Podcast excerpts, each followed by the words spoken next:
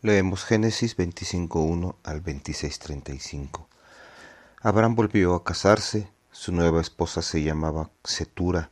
Con ella Abraham tuvo los siguientes hijos, Simran, Joxán, Medán, Madián, Isbac y Suaj. Los dos hijos de Joxán fueron Sabá y Dedán. Los hijos de Dedán fueron los Azureos, los Letuseos y los Leumeos. Los hijos de Madián fueron Efa, Efer, Hanok, Abidá y Eldá. Todos estos fueron descendientes de Setura. Todo cuanto Abraham poseía se lo dio a Isaac. A los hijos de sus otras mujeres les dio regalos y los envió hacia el oriente para alejarlos de Isaac. Abraham murió a la avanzada edad de ciento setenta y cinco años y fue sepultado por sus hijos Isaac e Ismael en la cueva de Macpela, cerca de Mamre, en el campo que Abraham le había comprado a Efrón, el hijo de Sohar elitita. Fue sepultado junto a su esposa Sara.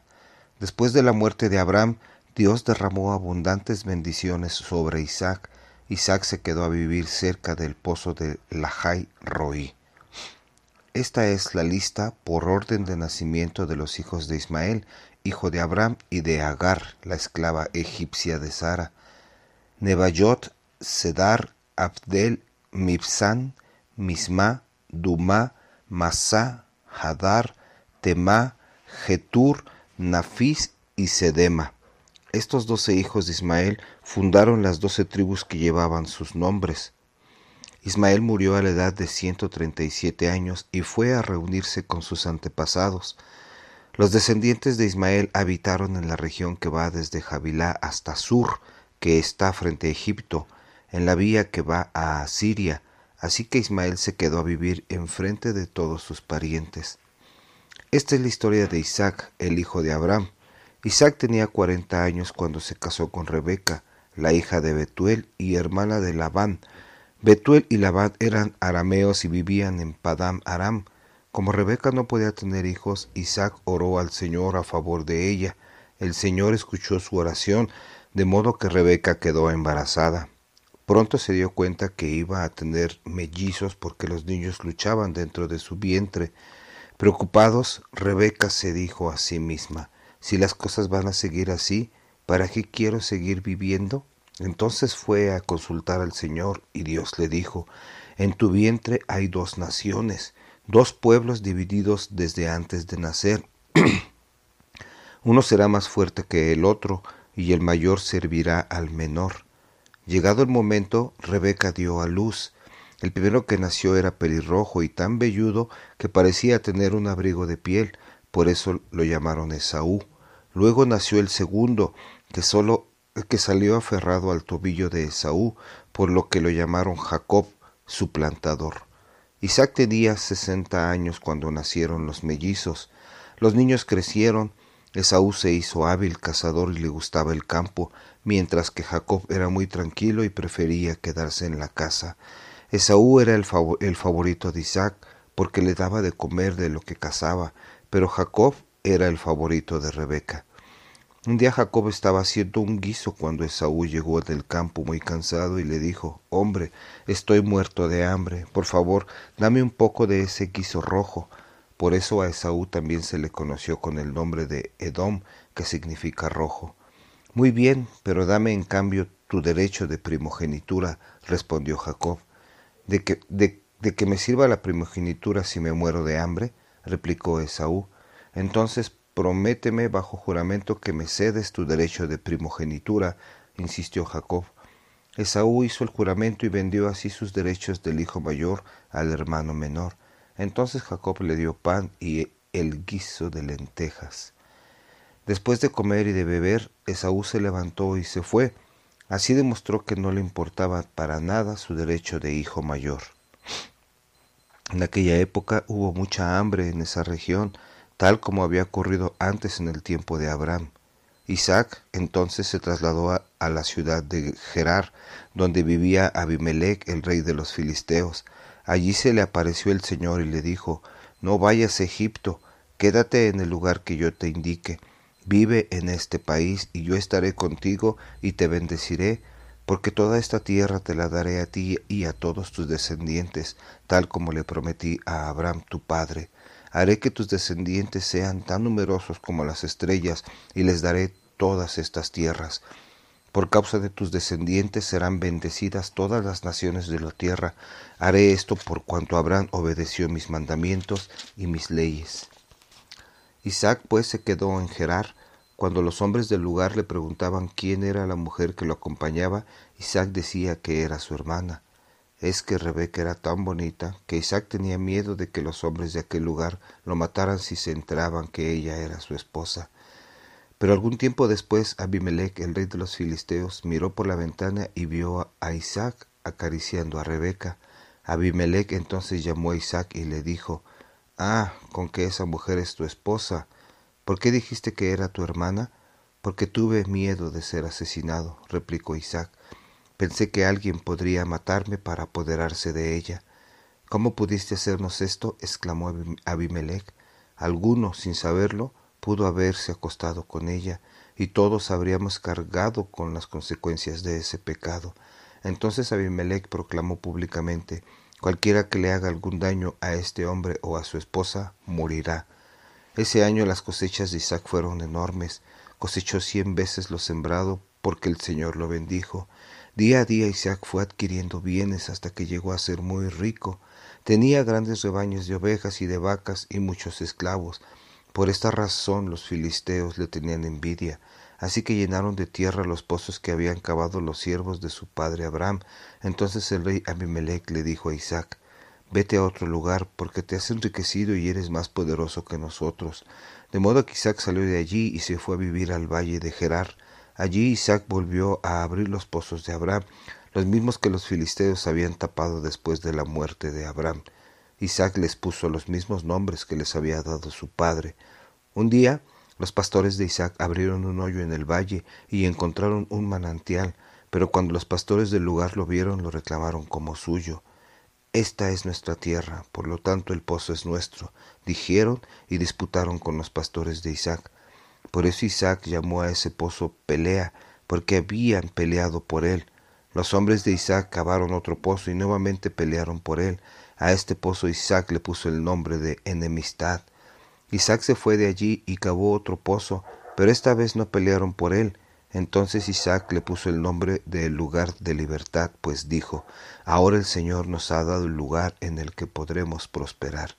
De allí Isaac fue a Berseba. Esa noche el Señor se le apareció y le dijo, Yo soy el Dios de Abraham, tu padre, no temas porque estoy contigo por amor a Abraham mi siervo, te bendeciré y haré que tu descendencia sea muy numerosa. Entonces Isaac construyó un altar y adoró al Señor. Allí se estableció su, y sus siervos abrieron un pozo.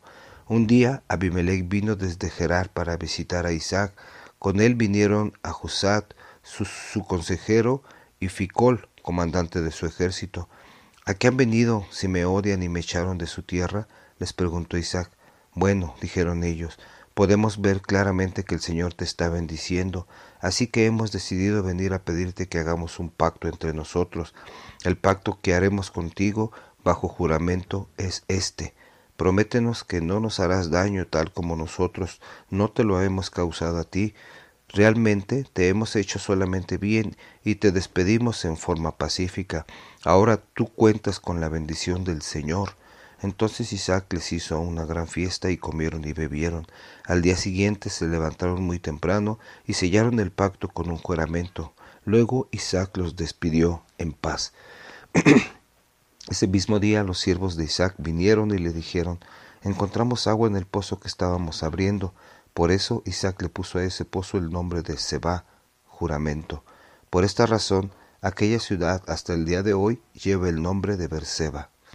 A los cuarenta años de edad, Esaú se casó con una muchacha llamada Judith, hija de un hitita llamado Beeri.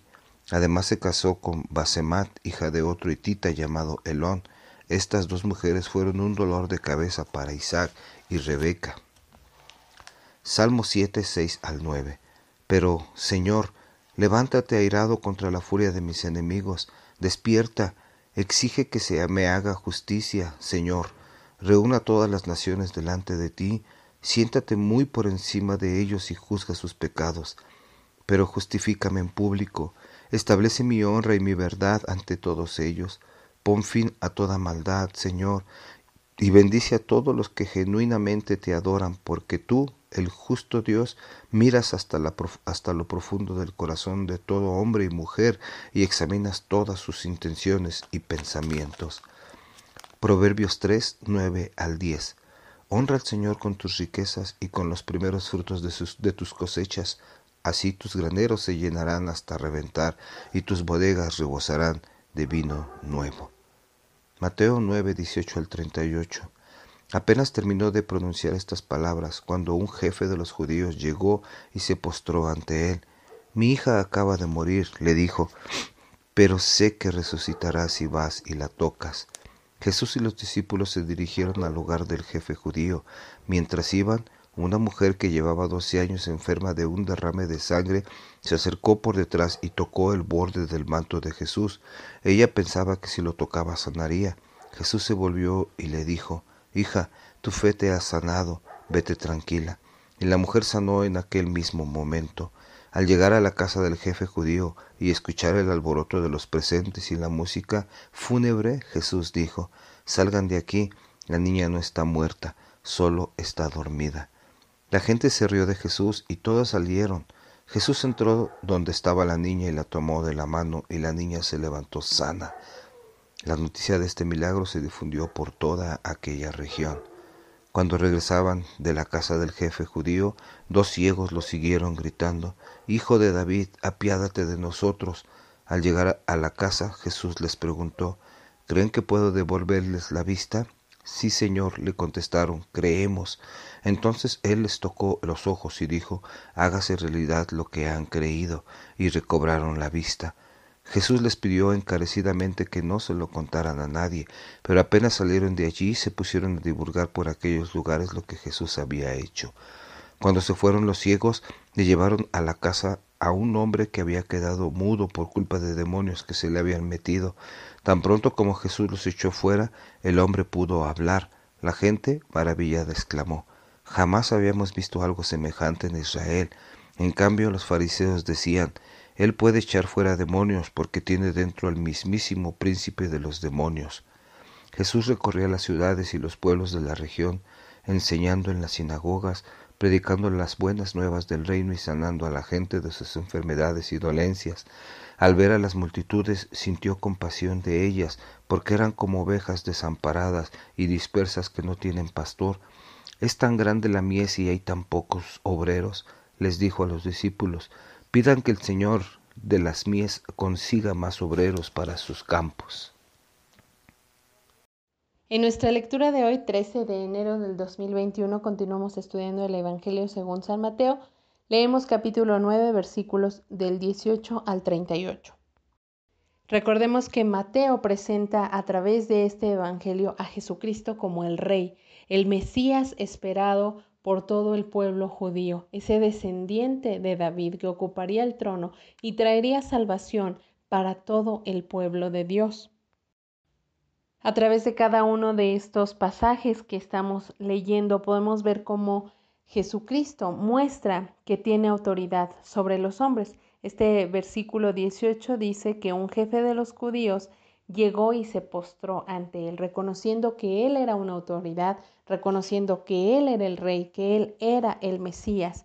Él estaba reconociendo que Jesucristo tenía esa autoridad sobre todos los hombres, que él reconocía su autoridad y por eso se postraba ante él. En segundo lugar, se muestra que Jesucristo tenía autoridad sobre el cuerpo humano, sobre cualquier enfermedad. Él era superior. No había ninguna enfermedad que fuese demasiado difícil para Dios, porque Él era Dios, Él era el Hijo de Dios, el Mesías esperado, Él era Jesucristo y todo el pueblo debería reconocerlo porque Él tenía autoridad sobre el cuerpo y autoridad sobre las enfermedades para hacerlas cesar de una vez y para siempre. También al resucitar a esta niña con este milagro, se muestra que Jesucristo no solo tenía autoridad sobre un cuerpo o autoridad sobre las enfermedades, sino que también aún sobre la misma muerte, Él era más poderoso y Él podía volver a hacer que un cuerpo cobrara vida porque en Él estaba la vida. Asimismo se muestra la autoridad tan elevada que Él tenía sobre los demonios. En ese tiempo, al estar tan desconectados de Dios, al pasar tantísimo tiempo sin una voz de Dios, había muchos endemoniados dentro del pueblo de Dios, personas que estaban sufriendo los estragos de estar siendo poseídos por espíritus malignos. E incluso los fariseos y algunos sacerdotes llegaban a creer que la manera de poder libertar a alguien de un espíritu inmundo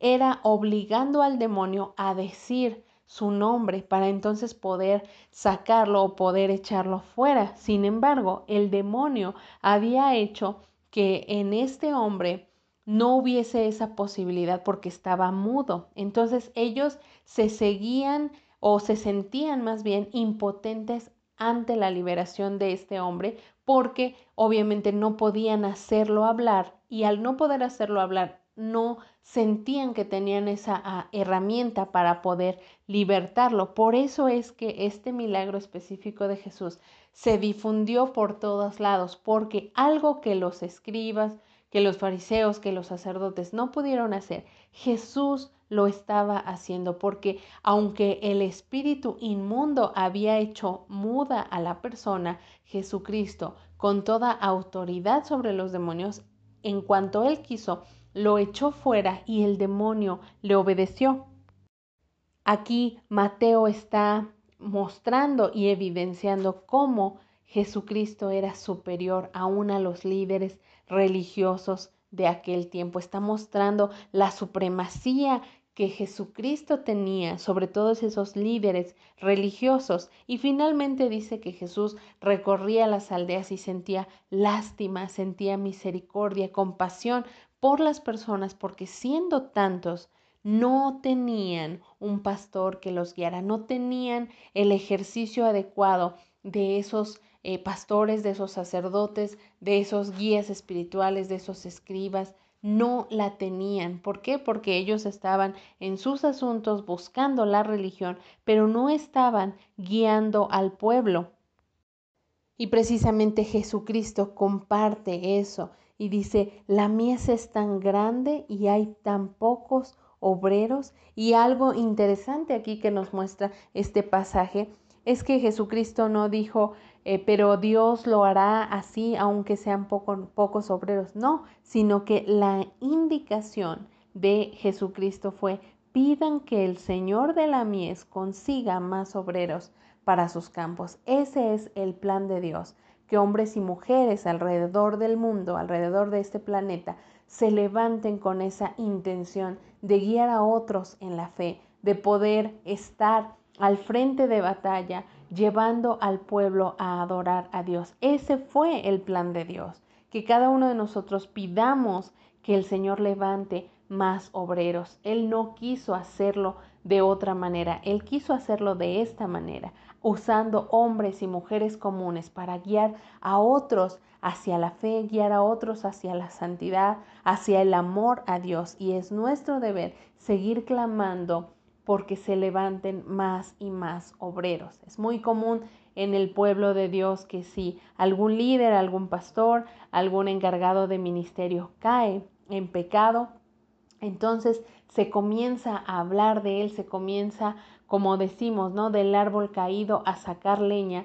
Empezamos a hacer más y más cuando lo que Dios nos pide es que si son pocos obreros, debemos clamar porque Dios levante más y todos aquellos obreros que han caído, necesitamos clamar que Dios los levante, los restaure para que entonces puedan seguir guiando a más y más personas. Estos pasajes nos muestran cómo Jesucristo es ese Mesías que esperaban, es ese rey que tiene autoridad, que tiene poder sobre todos los reinos que hay en esta tierra y nosotros debemos adorarlo, debemos rendirnos a Él y debemos agradecer todos aquellos que tenemos un pastor en nuestra vida que nos guía a Dios, que nos enseña la palabra. Tenemos que agradecerlo con todo el corazón y clamar a Dios que levante más, porque quizá tú tienes la bendición de tener un pastor, pero hay muchas iglesias que están solos, que están eh, a la deriva, sin alguien que pueda guiarlos, pero si nosotros clamamos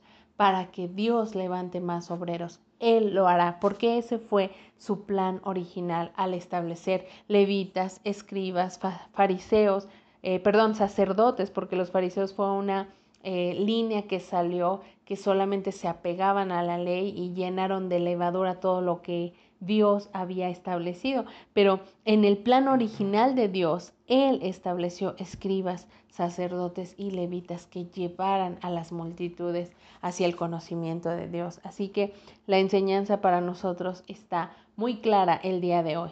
Nuestro Dios tiene autoridad sobre todos los reinos de esta tierra tengamos esa misma actitud que tuvo este hombre. Postrémonos ante Él, reconociendo que Él es el dueño de tu vida, Él es el dueño de toda tu familia y a Él le corresponde tu temor, a nadie más, solo a Él, porque Él gobierna no solamente en los reinos de la tierra, sino también en el reino espiritual.